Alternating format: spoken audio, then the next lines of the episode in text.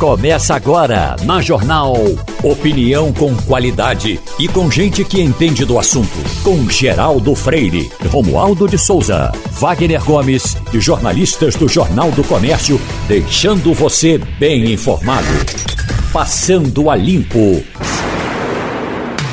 Então, Passando a Limpo está começando. A bancada tem Romualdo de Souza, tem Igor Maciel, tem Wagner Gomes, tem a doutora Ingrid Zanella, vice-presidente da OAB, aqui no estúdio para participar com a gente. Já disse tudo, não foi? Bom, está tendo a repercussão que teria que ter a morte de Erasmo Carlos. Primeiro, pela as, as, os boatos da semana passada eram de que ele havia morrido. Ele então eh, eh, se recuperou no hospital e diz: Estou aqui para avisar que escapei, estou vivo. E o tempo foi passando.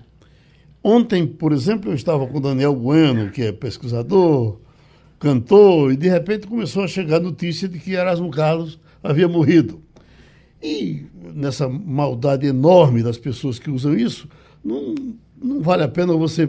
Não, se tiver o, o, a logomarca de, de, de, alguma empresa importante, a gente divulga. Porque o cara pega o, G1, o G1 é campeão disso, coitado do G1.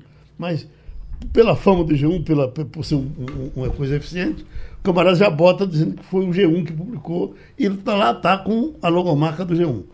E aí a loucura para saber se aquilo era verdade ou não. Então, eu junto dele, ele pegou, ligou para a Vanderlé. A, a filha de Vanderlé atendeu e disse: olha, a minha mãe não, não pode mais se aperrear com isso.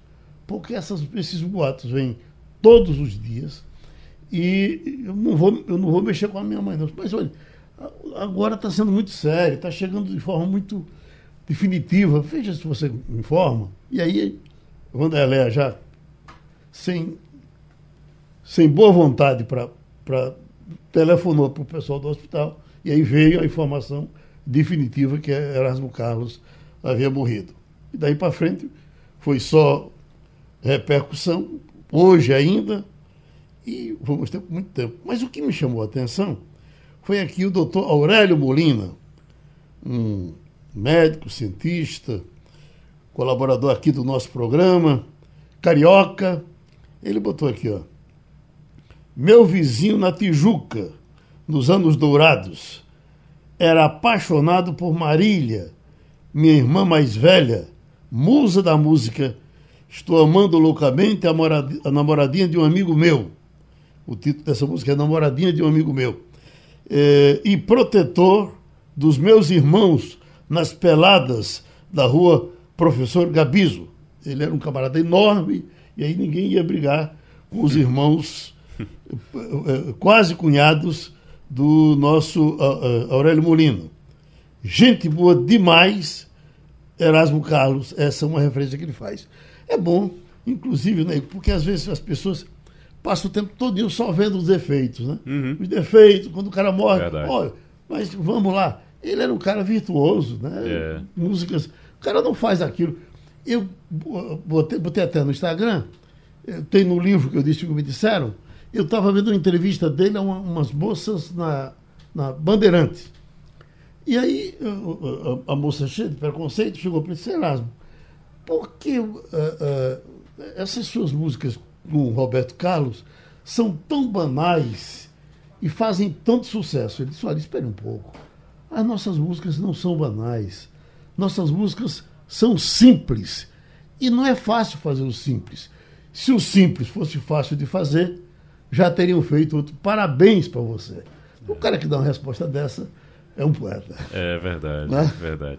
Mas o, o, Erasmo, Erasmo Carlos, além de ser um grande poeta, além de ser um grande compositor e cantor e tudo, um artista é, sem igual, é, Erasmo tinha muitos amigos. As músicas que ele, que ele faz sobre amizade É, tem muitas músicas sobre amizade, não são, não são por acaso. Ele tinha, como você disse, muitos amigos, porque era uma pessoa realmente muito virtuosa, era uma pessoa muito boa. É, você tem um, um, A gente aqui a gente é uma soma de. É, é uma soma de tudo, é uma soma das coisas boas e das coisas ruins. E ele tinha muita coisa boa, muita coisa boa mesmo. Você, você percebe pela forma como as pessoas que conviviam com ele falam sobre É, ele. O que ele tinha de, de problema dele, por exemplo, ele vinha para a Celeste, nós, marcamos aqui um debate e na hora H ele não veio. O que foi que aconteceu? Ele, ele- ele era alcoólatra. Ele não, para ficar no hotel, Tinha problema com drogas também, tiveram né? que trancar todas, as, a- a- esvaziar a geladeira, tudo, porque se ficasse bebida, ele bebia e terminava não indo para o show. A informação é que ele te- terminou dominando isso e estava sem beber. Né? Mas eh, quando morreu o pai de, de Roberto Carlos, eu me lembro que na hora do sepultamento, o- o- uma multidão dentro do, do- do cemitério e essa multidão pouco estava interessada no sepultamento do pai do Roberto Carlos. Era agarrado com o Roberto Carlos, autógrafo, fotografia. E ele olhava, ele olhou assim e disse: "Eu- vou morrer sem entender uma coisa dessas. Como é que as pessoas eh, eh, não se sensibilizam numa hora dessa, não, não choram, não se apavoram, elas ficam atrás de tirar proveito de uma foto e, outra coisa qualquer. Mas, para a gente não esquecer um pedacinho de namoradinha de um amigo meu, que talvez você já tivesse esquecido dela. Mas ela é composição de Erasmo Carlos e cantada com ele, ou, ou cantada por Roberto Carlos. Estou amando loucamente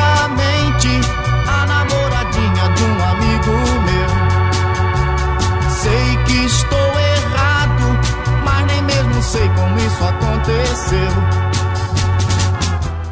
A doutora chegou a, a- a ter tempo de curtir Jovem Guarda ou é de Xuxa pra cá? Geraldo, eu acredito que o que é bom é atemporal, né? Então, todos nós curtimos até hoje a Jovem Guarda, né? Temos lembranças, saudades aí, e essas músicas, elas não envelhecem, né? Ficam com a gente até hoje. E eu pareço ser muito nova, mas não sou não, viu? Ô Romualdo, inclusive ele, ele, ele ganhou um Grammy recentemente, um prêmio importante, por conta de, uma, de um trabalho que ele fez, o título é Jovem Guarda para Sempre. Olha aí. Uma coisa, uh, uh, sempre Jovem Guarda, é uma- alguma coisa que fala em Jovem Guarda, foi o título desse negócio que repercutiu no mundo todo e ele foi o último prêmio que recebeu, foi por conta da Jovem Guarda, Romualdo. Além de todo esse tema da amizade de Erasmo Carlos, é importante destacar que o Tremendão, eu não gosto de dizer isso, mas ele é um dos pais, ele é um dos pais do rock and roll brasileiro. Foi ele quem trouxe o rock and roll para o Brasil. Foi ele quem eh, incentivou a chegada dessa música, digamos, um pouco mais animada.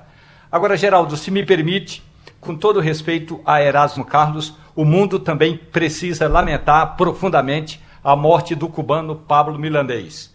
Pablo Milanês é um dos cantores eh, da chamada Nova Trova cubana, que aqui no Brasil tem uma profunda amizade por Oswaldinho do Acordeon, Dominguinhos, Chico Buarque e Milton Nascimento. Portanto, também é de se lamentar a perda de Pablo Milanês. Só para o ouvinte se lembrar quem é Pablo Milanês, ele é autor da música Yolanda, que fez muito sucesso na voz de Chico Buarque com ele, Pablo Milanês, e Chico Buarque cantando com Simone, que nesse momento eu não tenho voz suficiente para cantar, mas hum, fosse em outro dia eu cantaria Yolanda. Lamento profundamente também a morte de Pablo Milanês. E essa Wagner, música. Nós falamos até sobre isso um dia desses. Até para morrer, você precisa ter sorte, né? Foi o que aconteceu com o Rolando Boldrin. Rolando Boldrin. Falamos disso, exatamente isso. Morreu no mesmo dia de Gal Porque Costa. Rolando né? Boldrin morreu logo após a morte de Gal Costa. É. Então, Rolando Boldrin com um peso enorme, mas foi minimizado porque uh, uh, uh, Gal Costa pesava muito no mais. mesmo dia. É o caso do nosso cubano uh, É. uh, morrer no dia Pablo de. Erasmo Carlos. Se bem que foi, é um, um- um artista importante para a música brasileira também, Pablo Milanês, mas é um artista do, é, é, cubano, né? Claro, que nunca vai se sobrepor a um artista nacional como era ah, Erasmo, Erasmo Carlos. Mas Pablo Milanês também tem uma história muito importante no Brasil. Essa música, Yolanda, é uma música belíssima, espetacular. A história dela é linda, Geraldo. Ele estava participando de uma campanha pelo governo cubano ah, ah, e teve que se ausentar de casa durante vários meses. E Quando voltou para casa, ele tinha deixado a mulher grávida em casa. Uh, quando voltou, a mulher já estava com a, com a gravidez bastante avançada.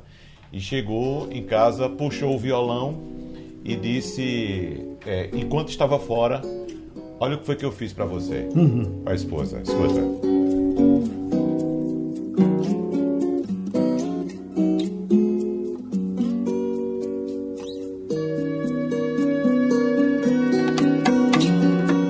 Esta canção é mais que mais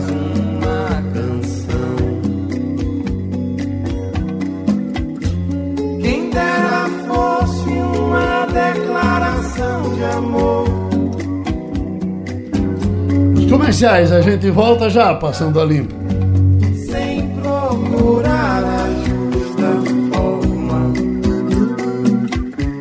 Do que me vem de forma assim tão caudalosa. Passando a Limpo. Não sei se. Certamente eh, Igor tratou desse assunto, da questão do espaço ciência. Eu ontem eh, tentamos fazer uma entrevista com o doutor Pavão, que é nosso colaborador aqui, vem sempre para o debate, e, e terminamos não conseguindo falar com ele. E aí depois eu, eu consegui me aprofundar um pouco no assunto e fico pensando, será que não houve um, uma, um entendimento melhor? Porque eh, quando disseram que íamos ter uma, uma empresa de tecnologia, né, de, de, de, de informática, eh, importante, que gerava um, monte de empregos e tal, mas eh, ele botou o pé no canto da parede, conseguiu eh, solidariedade. O, o espaço ciência tem um charme enorme de, de, de ser ciência, mas eu tenho, pelo que eu vi lá, dava talvez para fazer, para acomodar os dois. Mas, ao que Talvez- parece, o governo até recuou. É, talvez não com o espaço que, que foi colocado. Não, o governo manteve, né? O governo manteve a. a- a- Eu falei ontem com o governador, ele disse que, que, eh, por conta de uma reação grande que teve, ele disse que vai esperar agora para ver os acontecimentos. Acho- Mas por ele, ele já não. não, não- Se você Não levar em consideração, se você levar em consideração que faltam 40 dias para acabar o, o governo, acho que tem algumas coisas que podiam esperar e deixar para resolver depois, né? Tem algumas coisas que, assim, nessa reta final, o governo está meio apressado demais para Mas isso fazer já foi coisas. aprovado porque isso passou pela Assembleia, inclusive. né? Foi, mas uh, você tem como. Já que, já que se tiver como segurar agora, se tem como segurar, espera, deixa o próximo Mas governo veja, resolver. Se eu sou o governador, tenho um investimento para fazer grande na minha, na minha cidade, eu não esperaria. É, o, que o, o que o governo tem dito é que tem uma, uma compensação que vai. é, a- a- o museu, no caso, o, o Espaço Ciência, vai receber uma compensação é, numa área que a Impetur que vai, que vai doar essa área. Então vai ter uma Mas compensação para é que, isso. veja, eu, eu pensava que iam tirar ele de lá e botar no outro canto. Não é. É porque, como o convênio é com, é com o Recife, é, ele, e, e ele está na área de Recife, ele seria colocado para o outro lado, o mesmo espaço, ciência, e a, a- a- a empresa de É como tecnologia se fosse. é, eu tô vendo o mapa aqui, é, é como se fosse assim, numa ponta, Uhum. tem numa ponta é onde fica o Espaço Ciência, aquela área vai ser doada para iniciativa privada Uhum. e aí eles se mudam para outra ponta do terreno. Eu acho É- que, é- é eu, mais ou menos eu isso. acho, Wagner, que o espaço ciência ocupa muito pouco daquele grande espaço que tem ali. Poderia sim. Só, Poderia, desde se que é certo. tivesse interesse público em, em investir no, no espaço, Geraldo. Um espaço que é ocupado, inclusive, hoje, é visitado por escolas, por crianças em idade escolar que vão conhecer aquilo dali. Então, quem tem filho em idade escolar sabe muito bem do que eu estou falando, que já fez alguma visita ao espaço ciência. Agora, o que me chama a atenção é que essa lei de número 17.940 foi aprovada em regime de urgência pela Assembleia Legislativa de Pernambuco, sem nenhuma discussão com a sociedade. Ou seja, como é que você pega um espaço público, você vai fazer uma mudança dessa no espaço público e você não consulta a sociedade e aprova a lei em regime de urgência? Por Veja, quê? Aquela, aquela área ali é uma área que, para fazer esse. eh, Segundo os estudos técnicos que foram feitos, é uma área única que para colocar vai ter um cabo submarino ali, vai ter um, um, data center, um espaço com grandes computadores que precisam ser utilizados e esse cabo submarino ele precisa estar ali por conta da posição ali dos arrecifes de tudo. Então ele precisa estar ali. Ok, beleza. Agora essa é uma questão, isso é algo que realmente preocupa porque isso é algo é algo que precisa ser feito com essa urgência Assim, é só corre, aprova Exatamente. de qualquer jeito lá. Isso. Ó, e agora, depois que aprovou, ó, rápido, vamos fazer logo antes que acabe o governo. Pois é. É isso. É. Assim, essa, essa, a, a, o grande questionamento é esse. Não estou questionando que aquilo ali seja subutilizado, não, porque é. Aquilo ali é subutilizado. É, o espaço ali é subutilizado. Exatamente. Você tem áreas ali que, que ficam sem uso de nada. Paciência é desse tamanho. É, exato. A, exato. Exatamente. Se não for esse, esses negócios, um dia será outra coisa. Exatamente. Agora, doutora Ingrid, talvez possa é, falar sobre isso, essa coisa do trâmite, do trâmite legislativo, que podia ser Mas melhor discutido. Passou pela né? Assembleia, não foi, não teve discussão com. com, com Eu acredito. Tem que ver se tem. Representante do povo? Isso, isso, geral. Tem que ver se tem alguma questão orçamentária para essa urgência se tem alguma questão mais específica que justificou isso, se tem alguma verba destinada. Agora, se tiver qualquer mudança de estrutura, inclusive pela área sensível que ele ocupa, a gente vai ter que ouvir a sociedade. Né? Vai ter que ter um estudo ambiental para ver se aquilo é possível.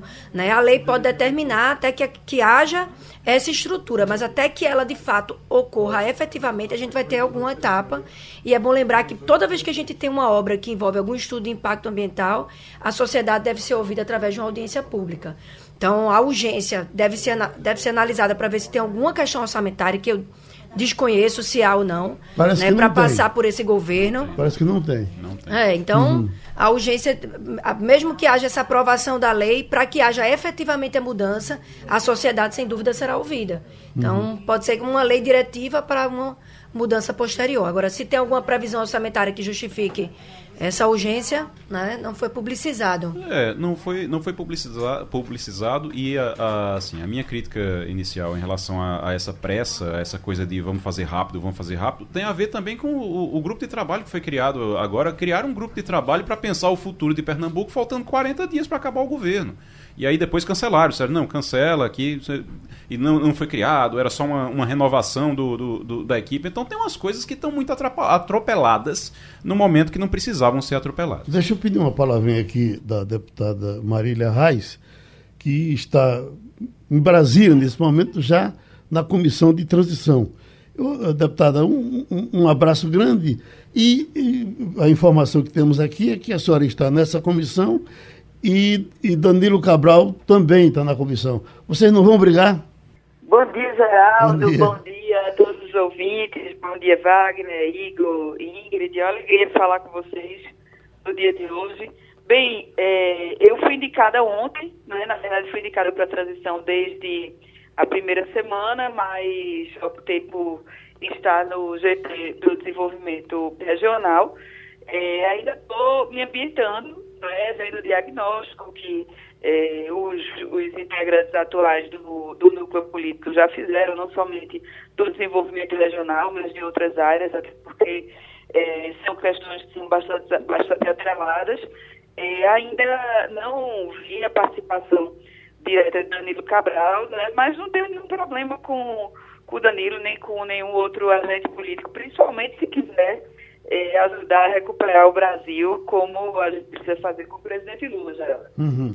Então, olha, é, o que é que se faz exatamente nessas comissões? É, é, é, trabalho o dia todo, são algumas horas, como é que é isso?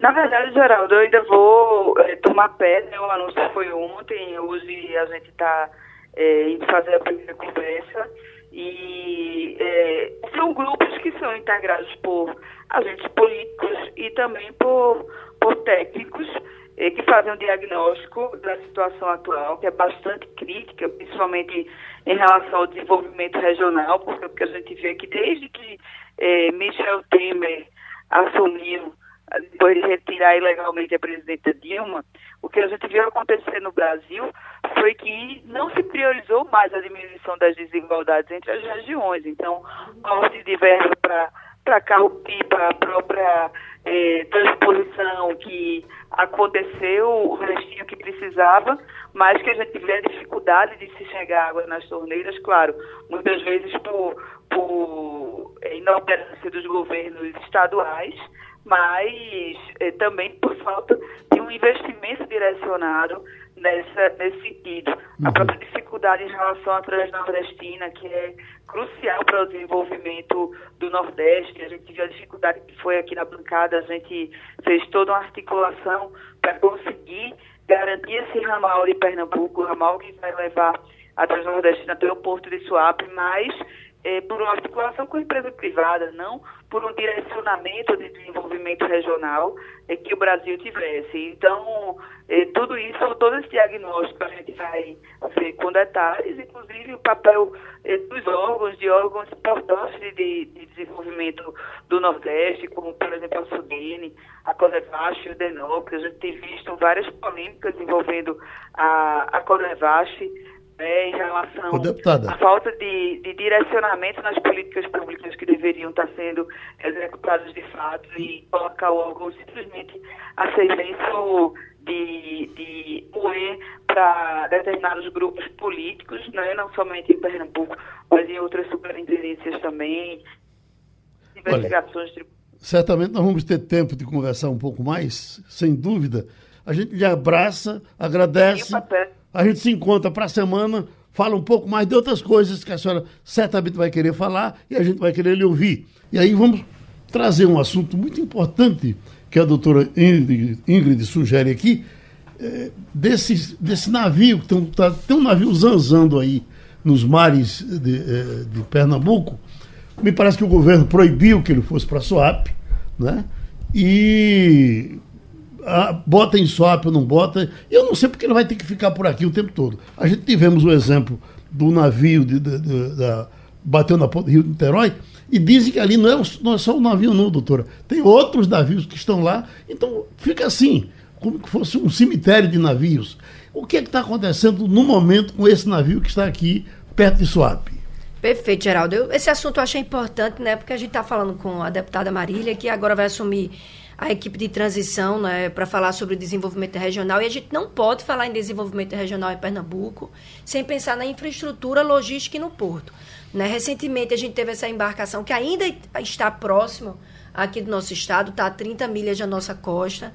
É uma embarcação que foi adquirida pela Turquia, mas foi impedida de entrar lá por ausência de licenças, ausência de licenças ambientais, porque aparentemente tem material tóxico, tem material cancer, cancerígeno ainda no casco dessa embarcação. Também não tinha certificações, autorizações da Anvisa. Então, ela solicitou a atracação, né, a arribada, que é a entrada forçada, justificada no Porto de Suape.